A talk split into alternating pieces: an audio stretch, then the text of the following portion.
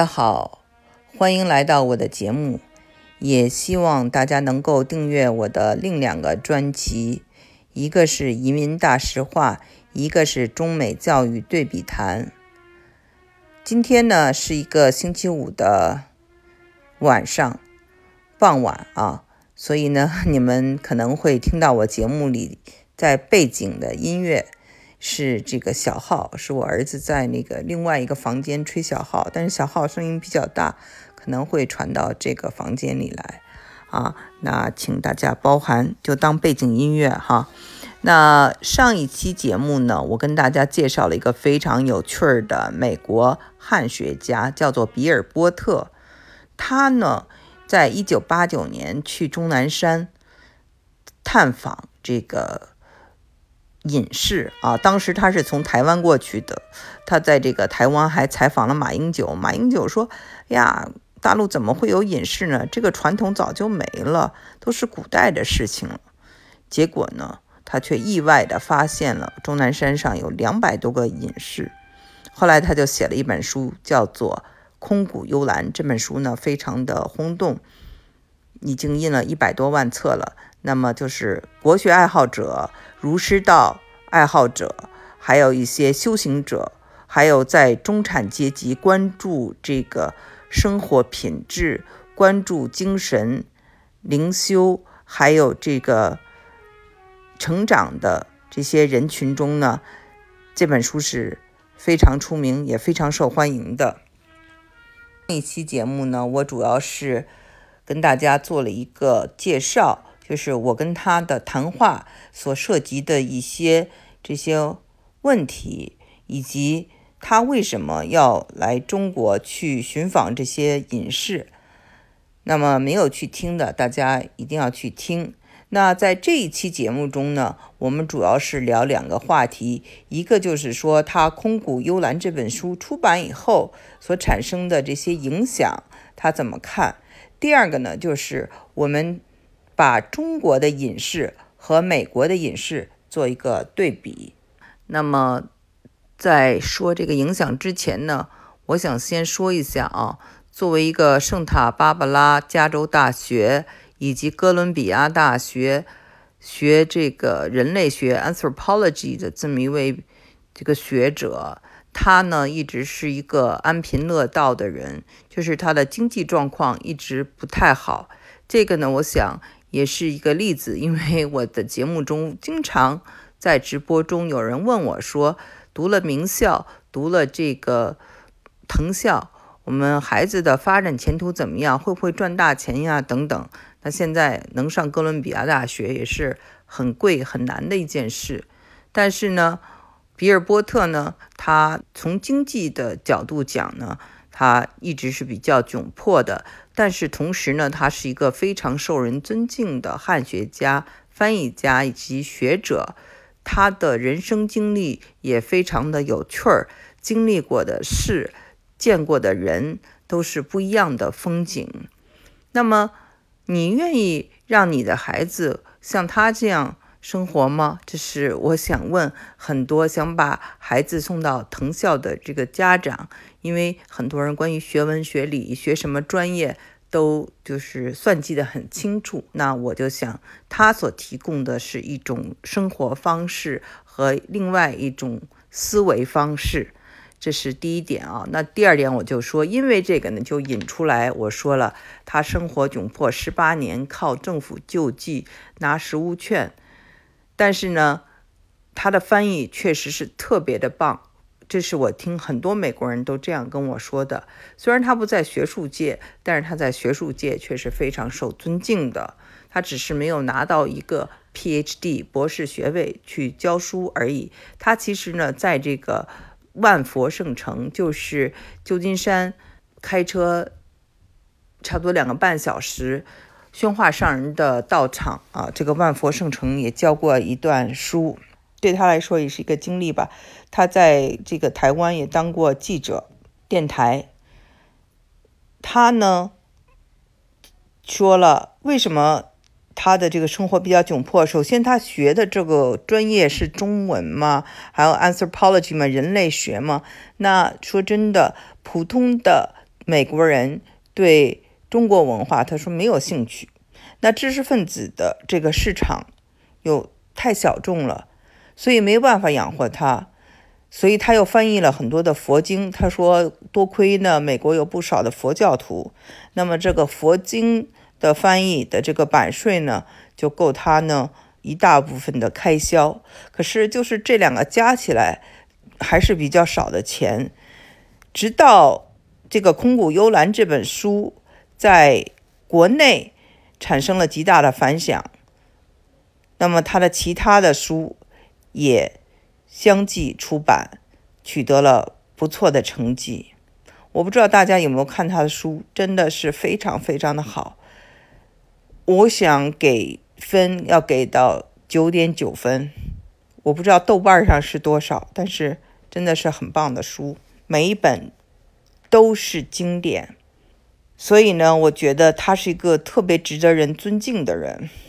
他觉得这是一个好处啊，就是说让他自己的生活得到了改善。再一个，他就觉得，因为他的这种无意间的发现了这些隐士，那么呢，就哇，让很多人知道，原来中国这个传统从来没有绝迹，过去有，现在有，他希望将来也有。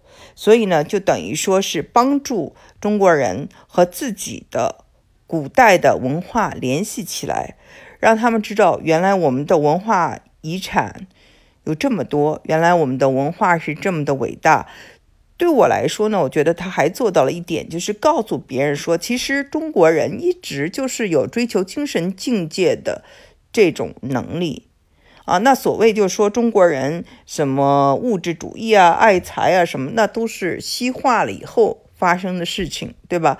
你可以说中国人在一定程度上呢，可能是。民以食为天，大家有时候是比较实际，但是有相当一部分人，儒释道，还有其中的就是我们知道啊，一些士大夫阶层，一直都是追求精神境界的。比如说竹林七贤，比如说陶渊明，比如说苏东坡等等，我们能数出来人其实很多，让年轻人又去了解中国的文化的。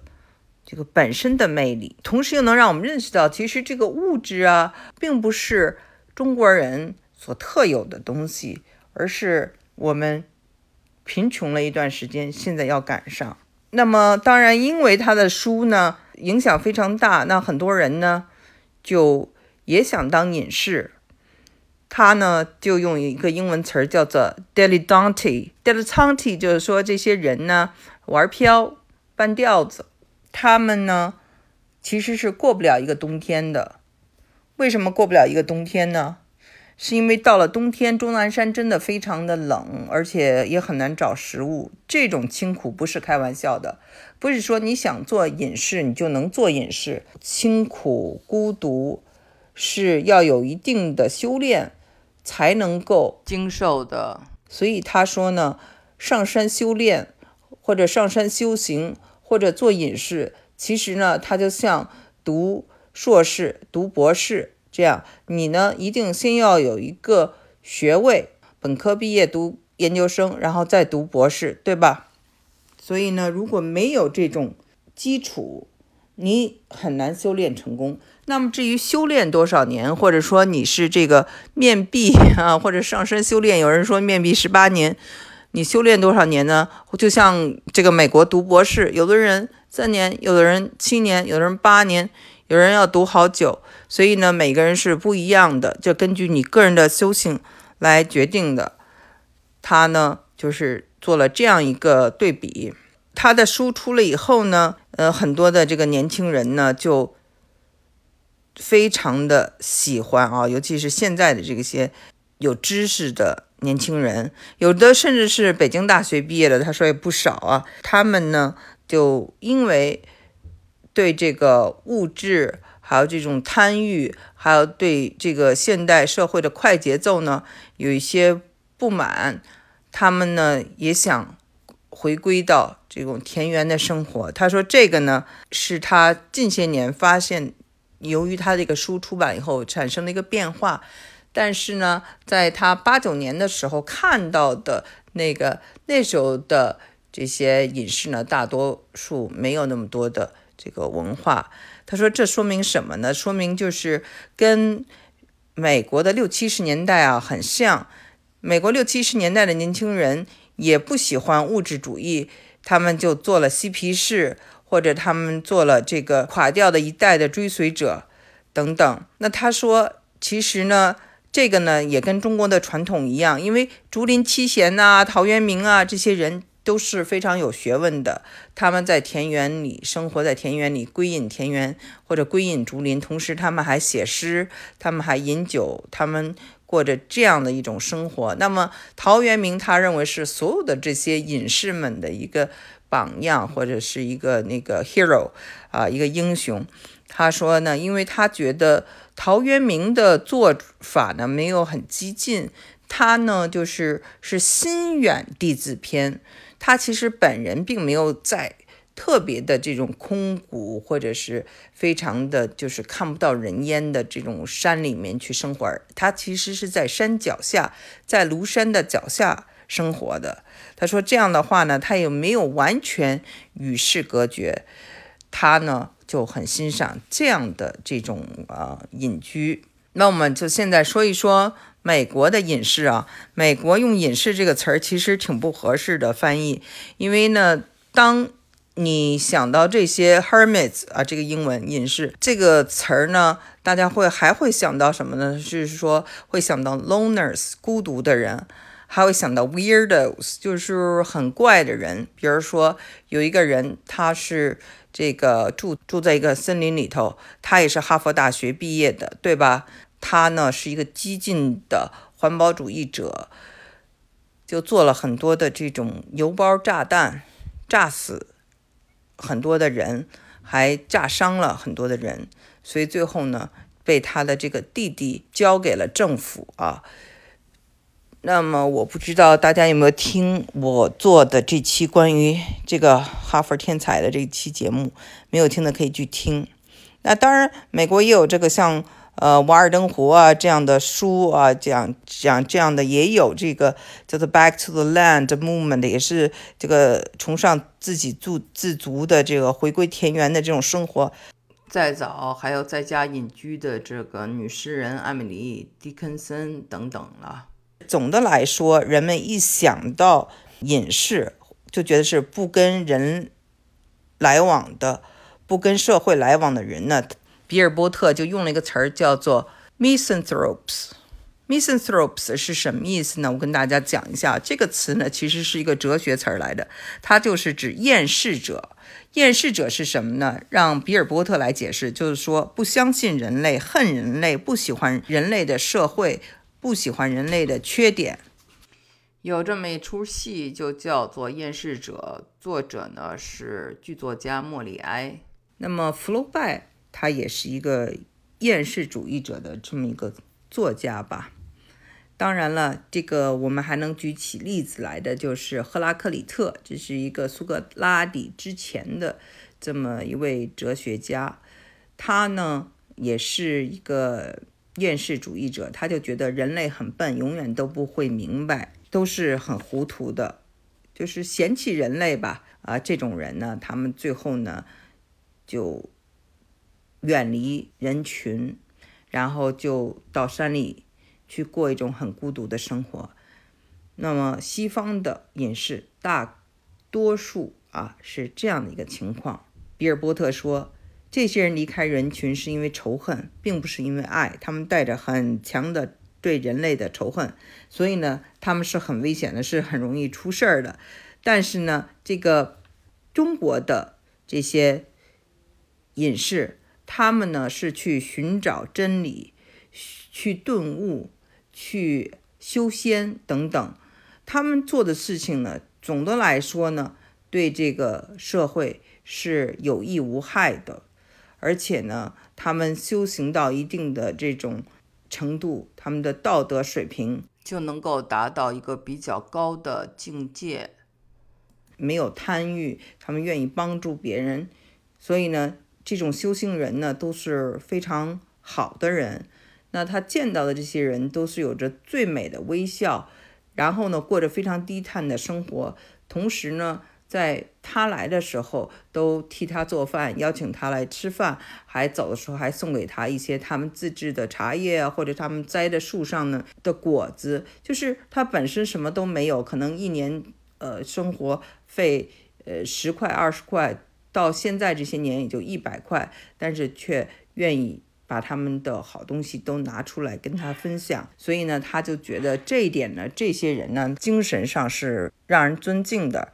他觉得呢，美国呢，其实这种隐士呢就没有这些他看到的这种精神上的或种信仰上的这种力量引导这么一种生活状态。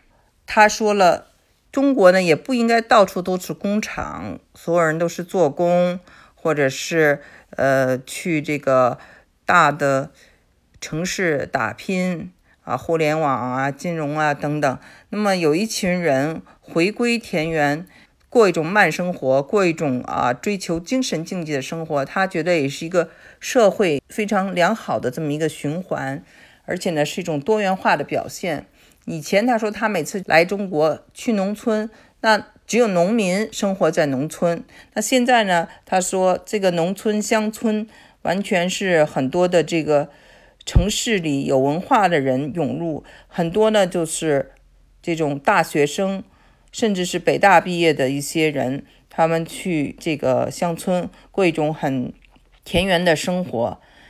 他说这个呢，就等于是现代的一种呃竹林七贤。我不知道呢，就是呃大家同意不同意他这种看法呢？